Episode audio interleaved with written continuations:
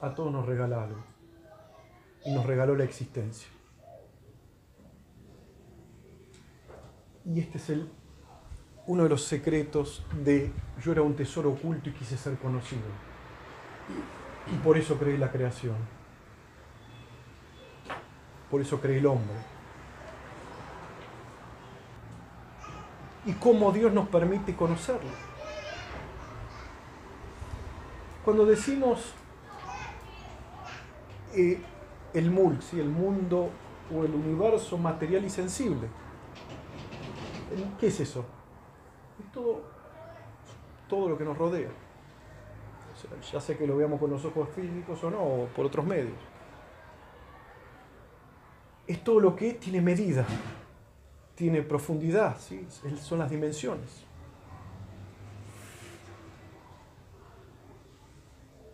Eh, ese es el mundo, el universo que nos rodea.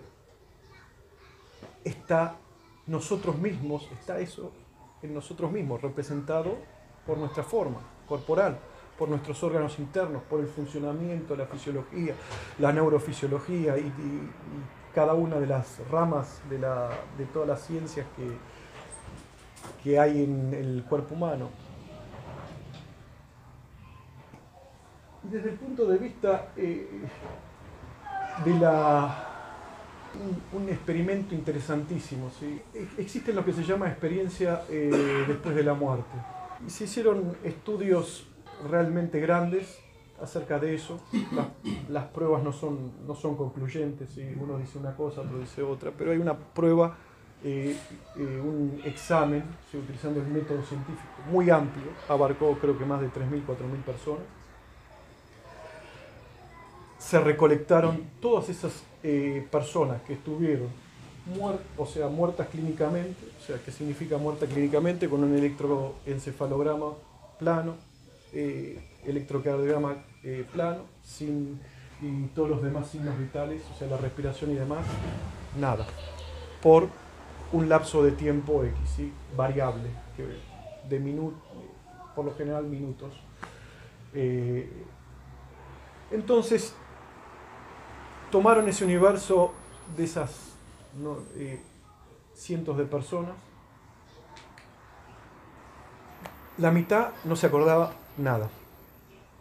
La otra, eh, perdón, más de la mitad no se acordaba nada. Eh, casi 35, el otro porcentaje restante tuvo esas experiencias que se conocen, experiencias después de la muerte. Pero hubo un porcentaje y, esto es lo relevante, lo que les traigo a, colación para entender esto, un porcentaje, 3-4%, que estuvieron muertos con toda esa cosa, no tuvieron esa, esa experiencia después de la muerte, pero lo que sí podían decir con total precisión lo que pasó en la unidad de terapia intensiva coronaria. ¿sí? Exactamente, punto y coma lo que pasó, lo que se decía al médico, eh, médico uno a otro, lo que decía la enfermera, todo.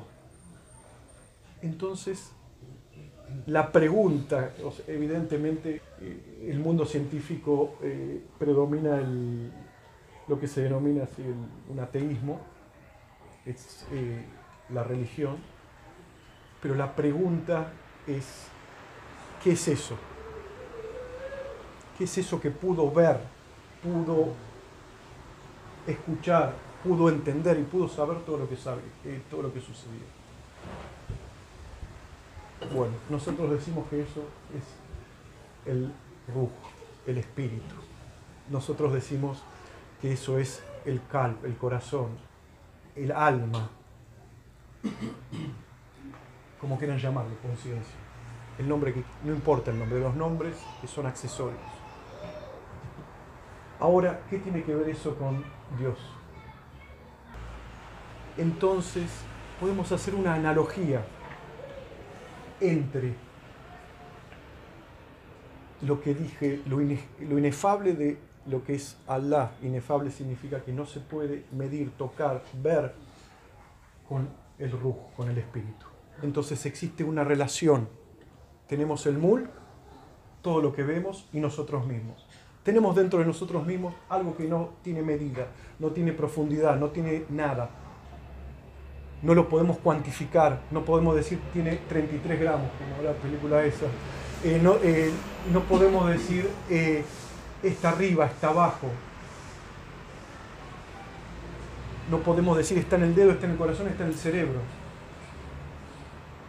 Eso es, nos permite, es el órgano que nos permite conocer a Dios, como decía Abin Ahmed, pero también es esa analogía entre la soberanía. Está lo eh, no tangible, está lo tangible. Hay algo que los liga, los conecta. ¿Y eso qué, qué es en nosotros? El amor, ¿lo podemos tocar y medir? El odio, ¿lo podemos cuantificar? la voluntad, pero eso tiene un efecto sobre nuestro cuerpo. Cuando me dicen, está hablando mucho, se ponen así, el cuerpo cambia. Empiezan a haber cambios a nivel fisiológico, cambios a nivel de nuestro estado de ánimo, cambios a nivel de todo. Entonces, ese mundo que el mundo a nivel del divino gobierno está representado por la irada, la voluntad, el poder y así las, eh, demás, eh, las demás eh, los demás atributos divinos los, es nuestra voluntad y, todo lo que les mencioné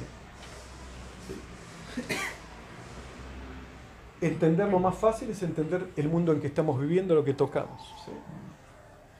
Hay gente que dice que yo lo único que, eh, que veo es lo que puedo comprobar, lo que puedo tocar, lo que puedo ver.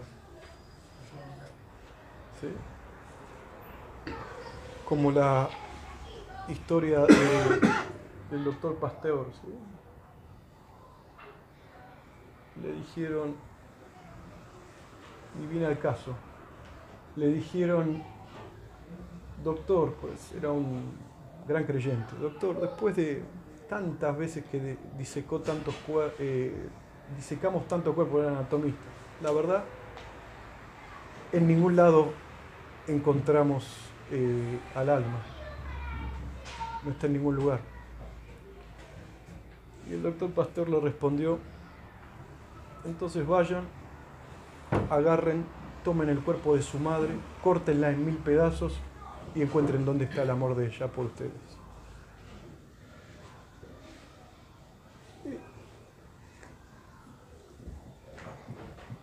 En otra ocasión le dijeron, estaba el doctor Pastor viajando en tren enfrente y estaba leyendo la Biblia y enfrente tenía uno de esos iluminados que le dice, escúcheme, anciano, ¿qué tal? Parece que está leyendo la Biblia. ¿Y usted cree que eso es verdad? ¿Sí? Usted no sabe el momento que estamos viviendo eh, con todos los avances científicos, con todos los descubrimientos, que esto, que aquello. Pito, que flauta. Cuando vuelva, cuando tenga tiempo, por favor, eh, deme su dirección, que le voy a enviar material para que usted se ilumine. El hombre no le dijo nada, le dijo, bueno, muchas gracias. Acá tiene mi tarjeta. Cuando la lee dice, doctor Pasteur, eh, profesor titular de la cátedra, no, me acuerdo, la universidad será Sorbona, pero no importa. Pero usted es el doctor Pasteur. Y él lo miró y le dijo, poca ciencia te hace un ateo, mucha ciencia te hace un creyente.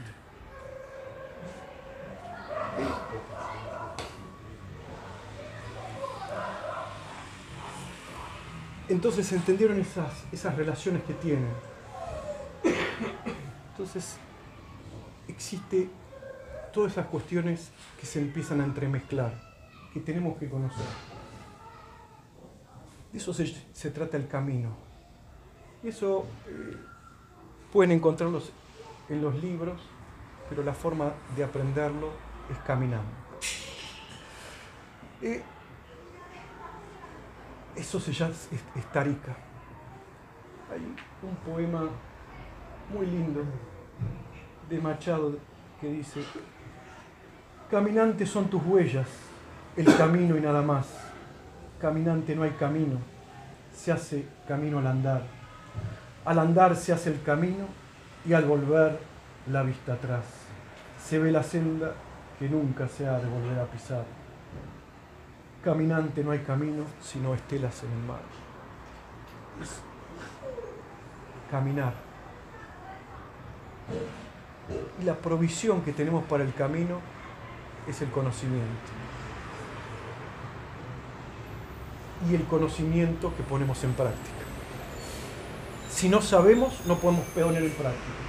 Si no sabemos, termina todo en imaginación. Todo eh, el que quiere tener, un, eh, eh, tener algo para el futuro, ¿qué es lo que hace? Estudiar, trabajar, va a obtener los resultados. Nos puede ir bien o mal, pero si no hace nada y se dice, las cosas descienden abajo, este es el camino del amor y todo pasa de corazón a corazón, eh, entra en la imaginación, en el gurur. Nadie se hizo eh, arquitecto eh, volando por los aires, médico sin sentarse y pasarse horas y quemarse las pestañas, ingeniero y así con todas las profesiones y eh, habidas y por haber. La función del Derga no es una función social primaria, no es una asociación cultural, sino de cultura. Venimos a aprender y nuestra cultura no es una cultura eh, que nos hace ser unos tipos más arrogantes, sino lo que nos hace, nos enseña a vivir. Necesitamos ciertos lineamientos, no es mucho,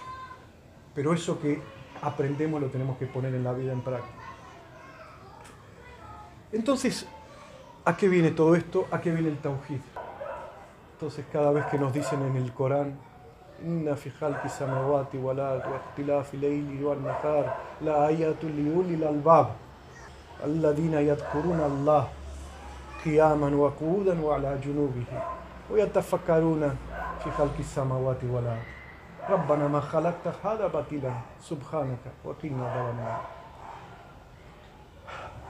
En verdad, en la sucesión, en los cielos y la tierra, la sucesión de los días y la noche, la ayatu, por cierto, que hay signos para los que tienen los ulil albab, los señores del entendimiento. Una interpretación. Y después dice, lo une el Mausur, al-Ladina, y Adkuruna, aquellos que recuerdan a Dios sentados, eh, parados y recostados. Y fíjense lo que dice, si no tenemos esta capacidad, estamos realmente en el orden. Guayatafacaruna y, y reflexionan, piensan en el recuerdo, en, esto, en la creación, y se dicen algo que parece tan simple. Señor nuestro, no creaste todo esto en vano. Glorificado seas. Y libéranos del fuego del, del infierno, libéranos del fuego del politeísmo. Que Allah nos libere a todos de ese fuego, que nos permita conocer y adentrarnos cada vez más en el Tawhid, que nos amplíe nuestro entendimiento, nuestra comprensión y nos haga realmente unos salis, que son unos viajeros. Allahumma salli wa sallim wa barik ala sharafi nul jambi anbiya'i wa mursalin